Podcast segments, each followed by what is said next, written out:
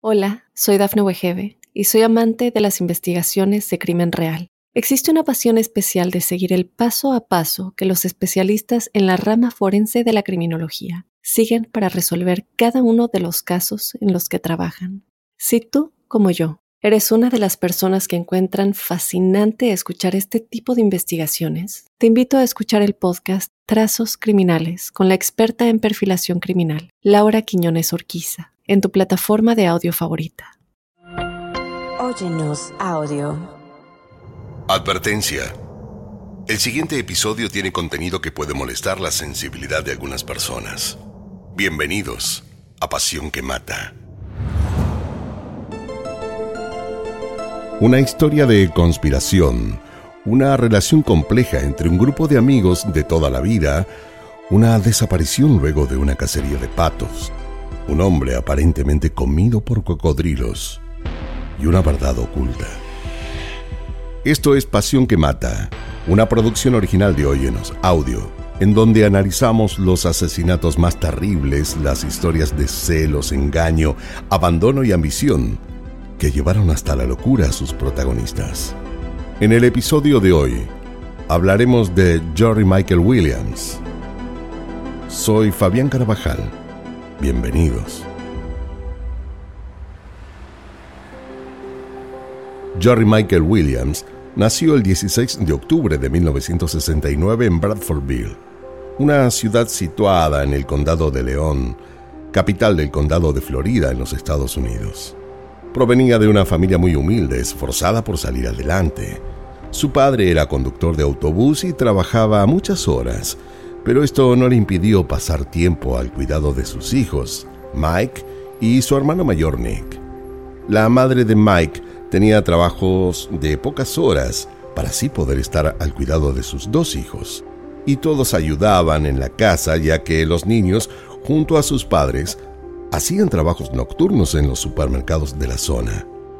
La familia vivía en un remolque de doble ancho como muchas familias con economías bien precarias de los Estados Unidos. Cuando los padres pensaron en comprar una casa, prefirieron en forma conjunta ahorrar el dinero que ganaban para darles una buena educación a sus dos hijos. De hecho, bueno, lograron que ambos concurrieran a la escuela secundaria privada cristiana del norte de Florida.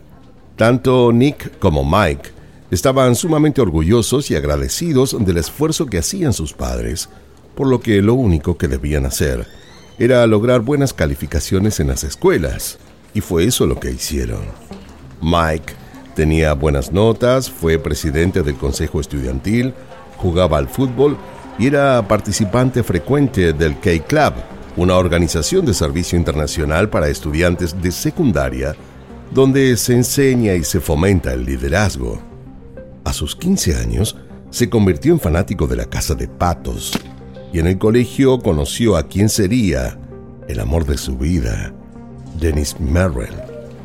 En la secundaria habían conformado un grupo indisoluble, Mike, su amigo Brian Winchester, Denise y quien luego sería la esposa de Brian, Katy Thomas. Denise y Brian mantenían una relación amorosa esporádica en ese entonces, pero como la relación con Mike se afianzó más, los encuentros con Brian dejaron de ser tan frecuentes, pero jamás se vieron finalizados, más bien fueron interrumpidos. Denise era muy bella.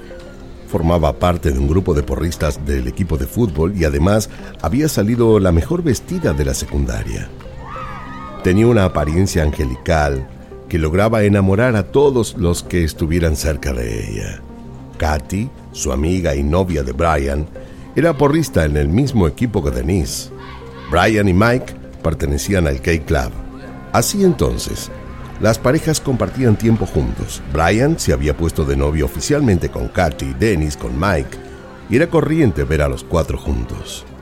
La vida de estos jóvenes estaba ceñida por una amistad que parecía sobrepasar cualquier frontera.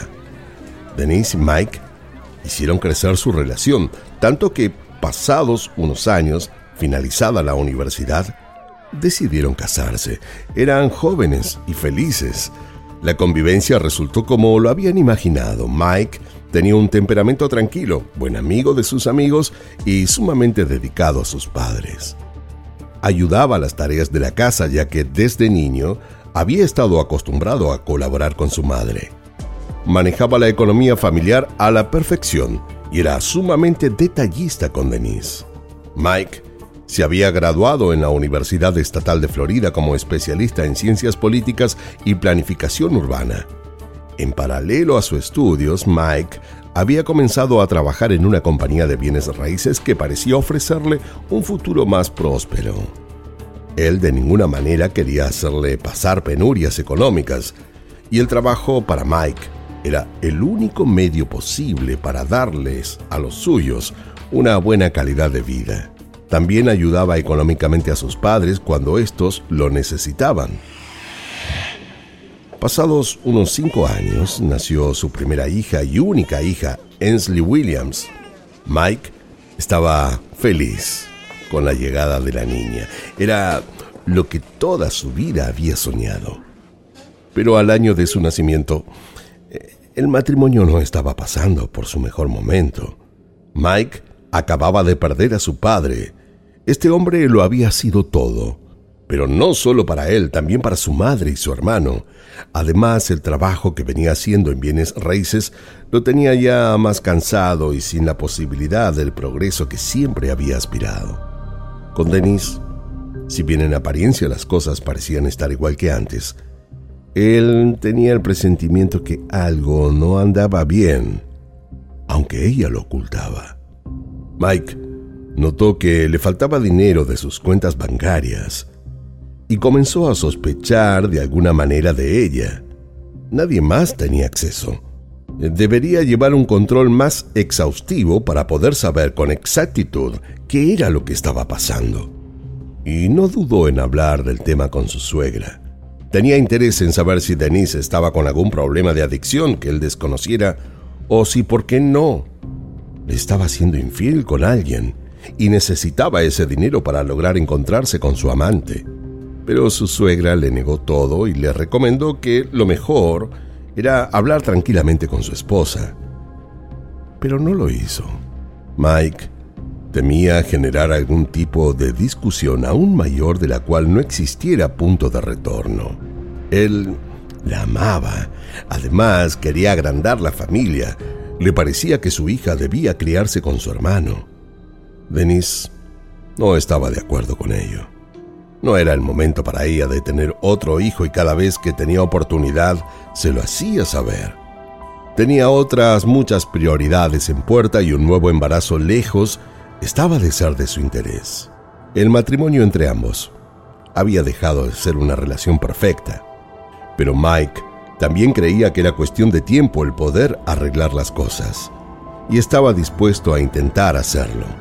Por tal motivo y en la fecha de su aniversario, Mike organizó una especie de luna de miel a Hawái. Él pensaba que unas vacaciones en familia avivaría la pasión entre ambos y tal vez allí podrían conversar con Denise seriamente sobre su deseo de tener otro hijo. Hablar en tranquilidad del dinero que le había estado faltando de la cuenta y recomponer las cosas.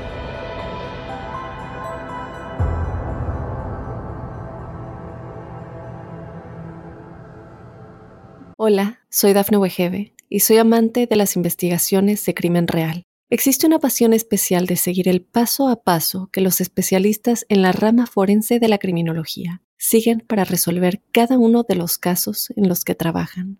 Si tú, como yo, eres una de las personas que encuentran fascinante escuchar este tipo de investigaciones, te invito a escuchar el podcast Trazos Criminales con la experta en perfilación criminal, Laura Quiñones Orquiza en tu plataforma de audio favorita.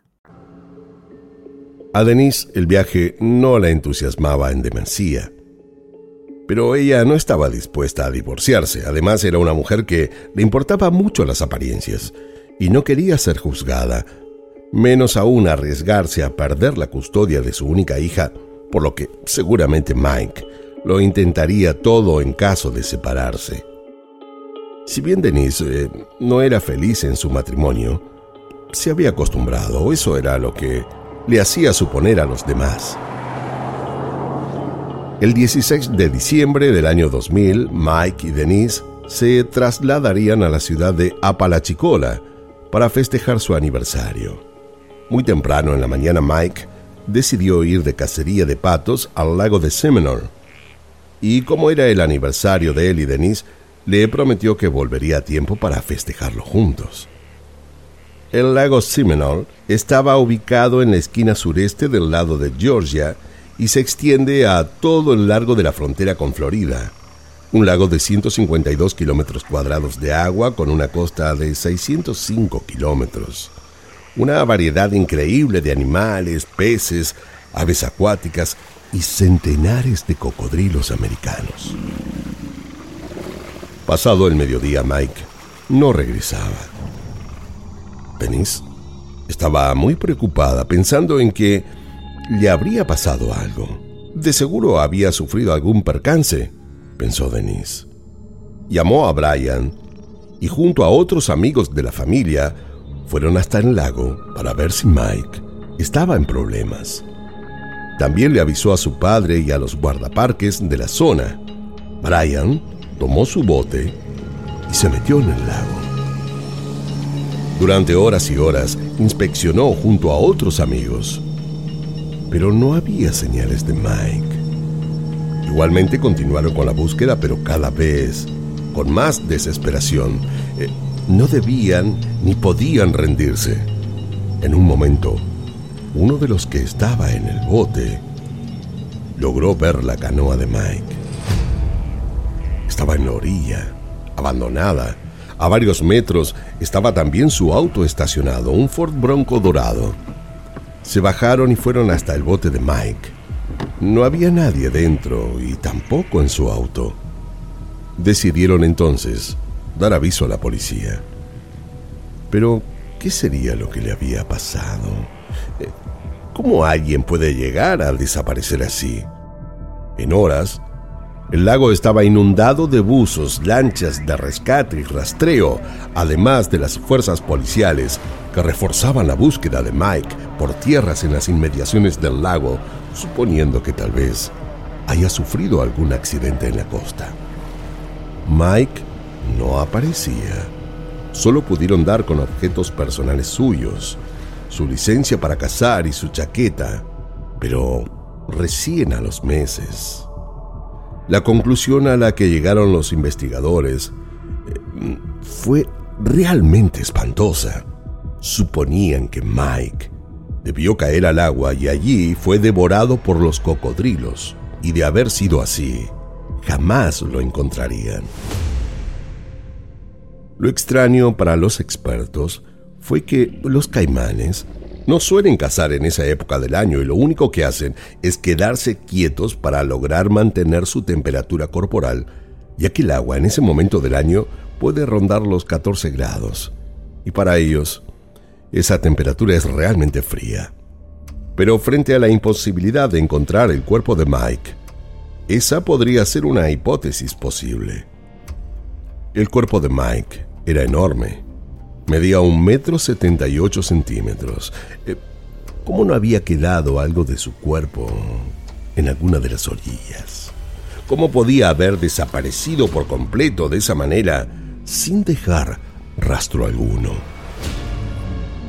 Igualmente la búsqueda siguió durante aproximadamente seis meses más. La madre de Mike suplicaba que no cesen de buscarlo. Aparecía en las noticias y daba entrevistas en cuanto programa de radio o televisión fuera invitada. Pero la vida de Mike parecía haber terminado y de una forma trágica. Su esposa, Denise, parecía absolutamente consternada. Imaginar a su esposo en esa situación eh, no la dejaba en paz. Además, había quedado sola al cuidado de su hija pequeña. Denise no tenía más remedio que intentar, de la forma en que pudiera, seguir adelante con su vida. Pero la verdad era otra, y recién 18 años después logró salir a la luz. Mike y Brian Eran como esos amigos del alma, esos que están juntos siempre y lo comparten todo. Pero Brian ocultaba algo. Mike no estaba solo el día de su muerte. Brian estaba con él. Mike había sido asesinado y el único culpable era Brian, su mejor amigo. Pero ¿qué lo había llevado a cometer semejante crimen? ¿Cómo lo mató? ¿Y por qué? En la cacería de patos estaba junto a Brian, quien había sido el autor de esta idea. Él le pidió de compartir ese día una cacería de patos. Mientras ambos estaban pescando en la canoa y Mike estaba distraído mirando hacia la costa, Brian sintió que era el momento. Sin ningún tipo de temor, miedo o simplemente compasión, lo arrojó al agua. Pero al ver que no se ahogaba, sino que además había logrado agarrarse a una rama, fue que decidió volarle los sesos con su escopeta. Sin pena o arrepentimiento alguno, y una vez muerto Mike, lo subió como pudo a la canoa y se dirigió hasta la orilla. Bajó con toda fuerza el cuerpo de Mike. Su bote lo había dejado en otro sector del lago para confundir a los investigadores, y lo cierto es que por casi 18 años había logrado hacerlo. Pero Brian no había actuado solo. Tenía alguien todo el tiempo junto a él en esto, alguien que él temía que pudiera delatarlo. Denise había quedado aparentemente muy sola y triste luego de la desaparición de Mike, pero esto no era cierto. Denise y Brian mantenían un amor a escondidas desde 1997. Todo había comenzado en la juventud y su historia de amantes la retomaron en un concierto que fueron juntos. A partir de allí, hicieron un sinfín de viajes en secreto. Nueva York, South Beach, atravesados por la pasión y sin que sus respectivos esposos tuvieran conocimiento alguno. Eran todos amigos desde la secundaria y lo que imaginaron que duraría por siempre no terminó siendo así. Brian había asesinado a su mejor amigo, lo había engañado con su esposa durante años y no solo eso, sino que además había planeado todo de tal manera que jamás sospecharían de él.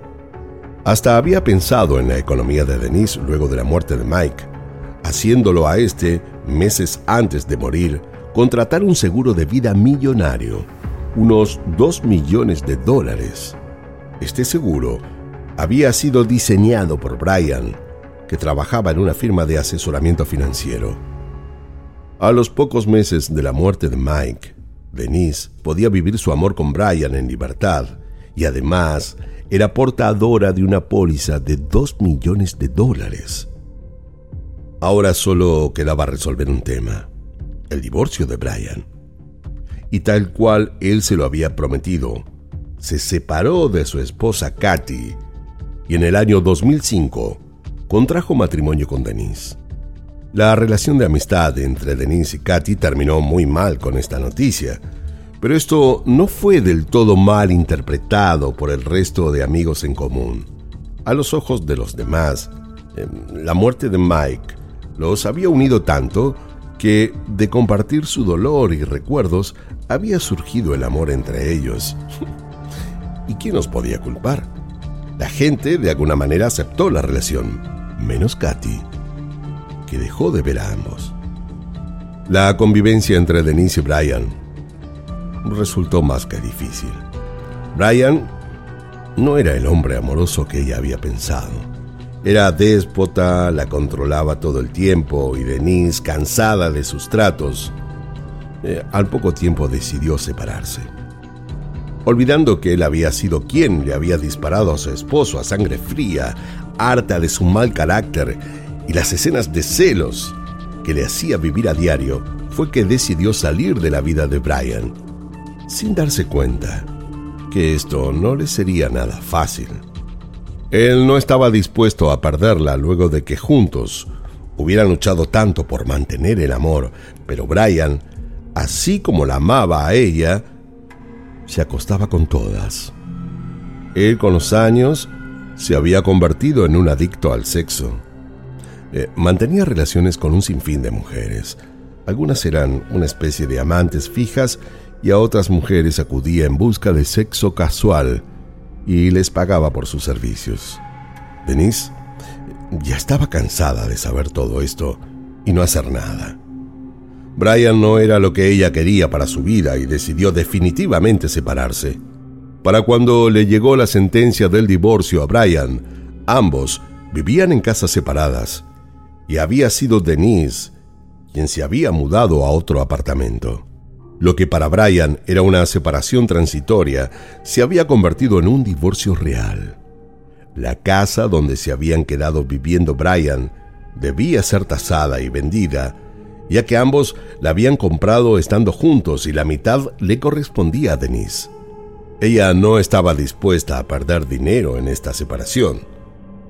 El hijo de Brian, cuando Denise lo abandonó, también decidió irse a vivir con su madre. Brian había quedado en su casa completamente solo. Sus planes habían fracasado en su cara, pero la suerte le jugaría una pasada aún peor. Su madre, a la que poco tiempo antes le habían diagnosticado un cáncer sumamente agresivo, moriría a los pocos meses de su divorcio. La vida de Brian estaba absolutamente destruida, su hijo viviendo con su ex esposa, su madre muerta y él divorciándose de Denise. Su obsesión por Denise era muy fuerte. Además tenía una idea en la cabeza eh, que no lo dejaba en paz. Brian pensó en que Denise sería capaz de revelarle todo a la policía e inculparlo.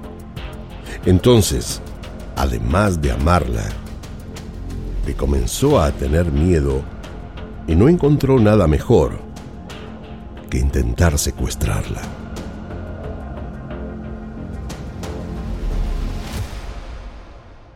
Hola, soy Dafne Wegebe y soy amante de las investigaciones de crimen real. Existe una pasión especial de seguir el paso a paso que los especialistas en la rama forense de la criminología siguen para resolver cada uno de los casos en los que trabajan. Si tú, como yo, eres una de las personas que encuentran fascinante escuchar este tipo de investigaciones, te invito a escuchar el podcast Trazos Criminales con la experta en perfilación criminal, Laura Quiñones Orquiza, en tu plataforma de audio favorita. El día en que ambos habían asistido a la casa para la tasación, eh, Denise se subió a su auto y ni bien terminaron rumbo a su trabajo. El camino era angosto. Denise estaba hablando por teléfono con su hermana cuando de repente vio a alguien trepar por el asiento de atrás. Estaba aterrorizada. Era Brian. Le sacó el teléfono para cortar la llamada mientras le apuntaba con un revólver. Le hablaba a los gritos, dándole instrucciones. Denise jamás lo había visto así. Él intentó calmarla le aseguró que no quería matarla, sino suicidarse. Pero Denise no le creyó. Igualmente siguió al pie de la letra todo lo que él decía hasta lograr calmarlo. Estando Brian más tranquilo, Denise le pidió que la dejara estacionar. Brian accedió y una vez que así lo hizo, Denise se escapó y huyó dispuesta a hacer la denuncia a la policía. Sabía que Brian no la dejaría en paz. Denise sabía lo que Brian le había hecho a Mike y Brian no confiaba ya en ella. El intento de secuestro no salió nada bien para él y por este delito, una vez que se lo comprobó, Brian recibió una pena de 20 años en prisión. Desde la cárcel, se juró que no cargaría él solo con lo que habían hecho juntos, porque Denise no solo estaba al tanto de todo, sino que además la muerte de Mike La habían planeado durante meses, los dos juntos. Dispuesto a decir toda la verdad, Brian pidió hablar con los fiscales y les dijo que si consideraban una morigeración a la pena por secuestro que le habían dado, los ayudaría a esclarecer la muerte de Mike. Si Brian hablaba, sería el fin de la vida de Denise. Pero no podía hacer nada para evitarlo. El secuestro fue el disparador para quitar el velo y el pacto de silencio entre ambos. Los investigadores tendrían, si él hablaba, la historia completa de lo que había sucedido con Mike. La fiscalía tardó en dar respuesta. Las condiciones que impuso Brian eran sumamente beneficiosas para él. Pero finalmente accedieron. Y cuando lo hicieron, Brian lo confesó todo. La idea de asesinar a Mike, según contó Brian, la habían elaborado juntos y se les ocurrió luego de una situación que Mike y Brian vivieron. Un día que habían salido a pescar, eh, Brian casi se ahoga y fue Brian quien le salvó la vida. Al regresar le contó esto a Denise y mientras lo hacía, ambos se miraron y pensaron exactamente lo mismo. Mike hubiera muerto y nadie hubiera podido rescatarlo. Claro, pensaron entonces, eh, ¿qué tal si hacemos eso mismo nuevamente, pero esta vez lo dejamos morir? El día de la muerte de Mike, ambos amigos se encontraron cerca del lago. Brian le propuso ir a un lugar más escondido y secreto, ya que sus planes eran otros. Se subieron al bote y se dirigieron hacia allí. La tranquilidad del lago era inusitada. El silencio parecía conformarlo todo. Estando ambos ya en el bote, en ese lugar secreto, lejos de los ruidos de otros cazadores, Brian empujó a Mike al agua, creyendo que pronto se hundiría y se moriría ahogado. Pero nada de eso ocurrió y Mike consiguió aferrarse a una rama mientras le pedía ayuda, creyendo tal vez que todo se trataba de alguna mala broma. Pero no. Frente a sus gritos, su amigo del alma, Brian, le voló los sesos con un disparo en la cara. Su cabeza en mil pedazos sobre el lago, manchones de sangre y el cuerpo de Mike flotando sin vida. Oír disparos es lo normal en ese lugar. Muchos concurren para este tipo de cacerías. Lo que nadie imaginó es que se trataba no solo de un disparo, sino de un asesinato. Brian sacó el cuerpo de Mike del agua haciendo toda la fuerza que más pudo. Lo arrastró por la orilla y lo llevó hasta su Chevrolet Suburban, donde lo escondió en el asiento de atrás con una lona. Se cambió la ropa que tenía llena de sangre y la puso en el baúl de su auto. Tomó las llaves de su vehículo y se subió. Se miró en el espejo para chequear que no tuviera ninguna mancha más. Miró por el espejo retrovisor para chequear que su amigo muerto siguiera ahí y condujo hasta su casa. Llegó y se acostó junto a su mujer Katy, dejando a su amigo muerto en el asiento de atrás. Al otro día se despertó antes de que amanezca y como dispararle había estado fuera de todo cálculo, tuvo que ir hasta Walmart. Allí compró una pala y unas cuantas pesas. Luego se dirigió a una zona pantanosa, hizo una excavación lo más profunda que pudo y enterró a su amigo allí, no sin antes colocarle unas pesas para que de inundarse la zona, el cuerpo de Mike no pudiera salir. Luego de eso, Brian y Denise se vieron por meses a escondidas para poder tener intimidad en el auto y en moteles de ruta o donde no pudieran ser vistos. La declaración con los fiscales duró horas. Ellos luego le solicitaron que los guíe hasta el lugar de los hechos. Y es por ello que el cuerpo de Mike, o lo que quedaba de él, fue finalmente hallado. En su esqueleto aún conservaba en la mano el anillo de bodas. Y una vez realizadas las pericias forenses, efectivamente se determinó que había muerto como Brian había indicado, con un disparo en la cabeza. Los investigadores creyeron durante años que Mike se había caído por la borda accidentalmente y había sido devorado por caimanes. Nada más lejos de la realidad. La única persona que jamás creyó en su desaparición había sido su madre. Ella siempre había asegurado que esto no se trataba de un accidente. Se encargó por años de colocar carteles con la foto de su hijo, pidiendo ayuda a quien pudiera aportar datos y supiera algo de él. Hasta le había escrito un millar de cartas al gobernador para que no cese la búsqueda. Con la verdad, la mamá de Mike logró nuevamente conciliar el sueño y volver a dormir. Obtuvimos justicia para Michael, le dijo al fiscal estatal adjunto, John Fuchs. Este le había ayudado en más de una oportunidad y con cada pista o testigo que aparecía se ponía de lleno a investigar. La mamá de Mike siempre había contado con su total y absoluto apoyo. Fuchs, una vez finalizado el juicio, dijo, No todos los días en tu carrera te ves involucrado en un homicidio sin resolver que tiene 17 años. Si Brian no hubiera hablado, la verdad, jamás se hubiera sabido. Pero al hacerlo se aseguró antes de que algunos cargos no le fueran impuestos y negoció así su pena. El Estado no le daría cadena perpetua y ciertas pruebas no serían mostradas en su juicio. Para Denise, su suerte era otra. Sin embargo, los abogados de Denise intentaron demostrar la inocencia de ella a partir de la falta de pruebas concretas que la pudieran ver involucrada. En definitiva, su culpabilidad solo se basaba, según ellos, en el relato del despechado Brian Winchester. El proceso total del juicio fue breve, pero las investigaciones, en cambio, llevaron casi un año. En el año 2019, un jurado del Condado de León dio su veredicto.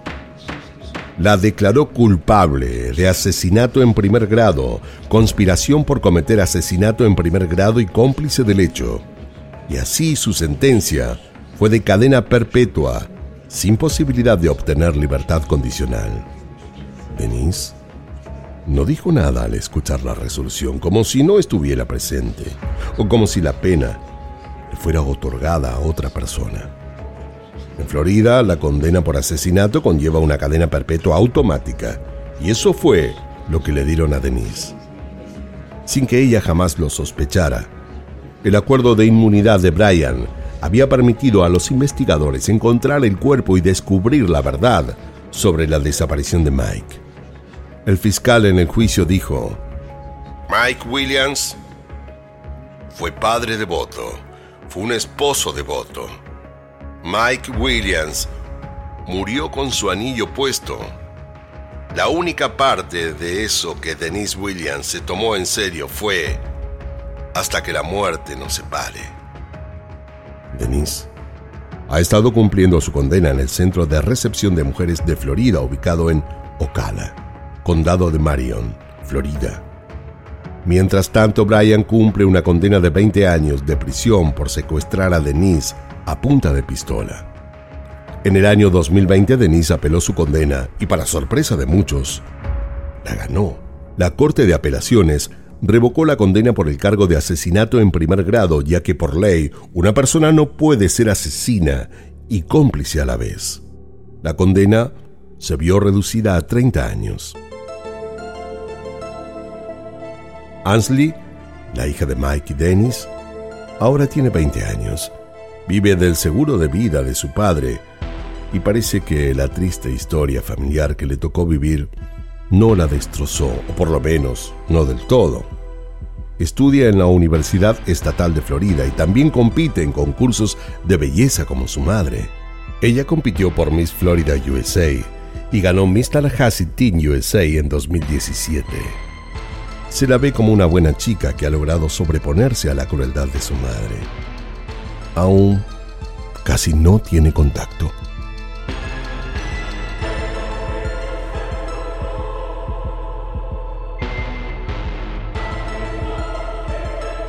Esto fue Pasión que Mata, una producción original de Óyenos Audio. No olviden suscribirse y calificarnos en todas las aplicaciones de podcast.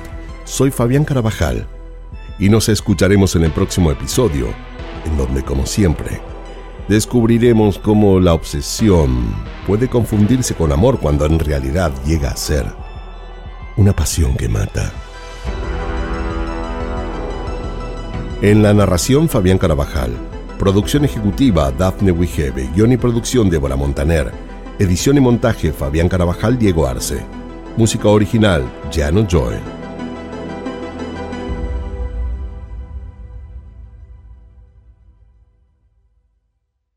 Hola, soy Dafne Wegebe y soy amante de las investigaciones de crimen real. Existe una pasión especial de seguir el paso a paso que los especialistas en la rama forense de la criminología siguen para resolver cada uno de los casos en los que trabajan.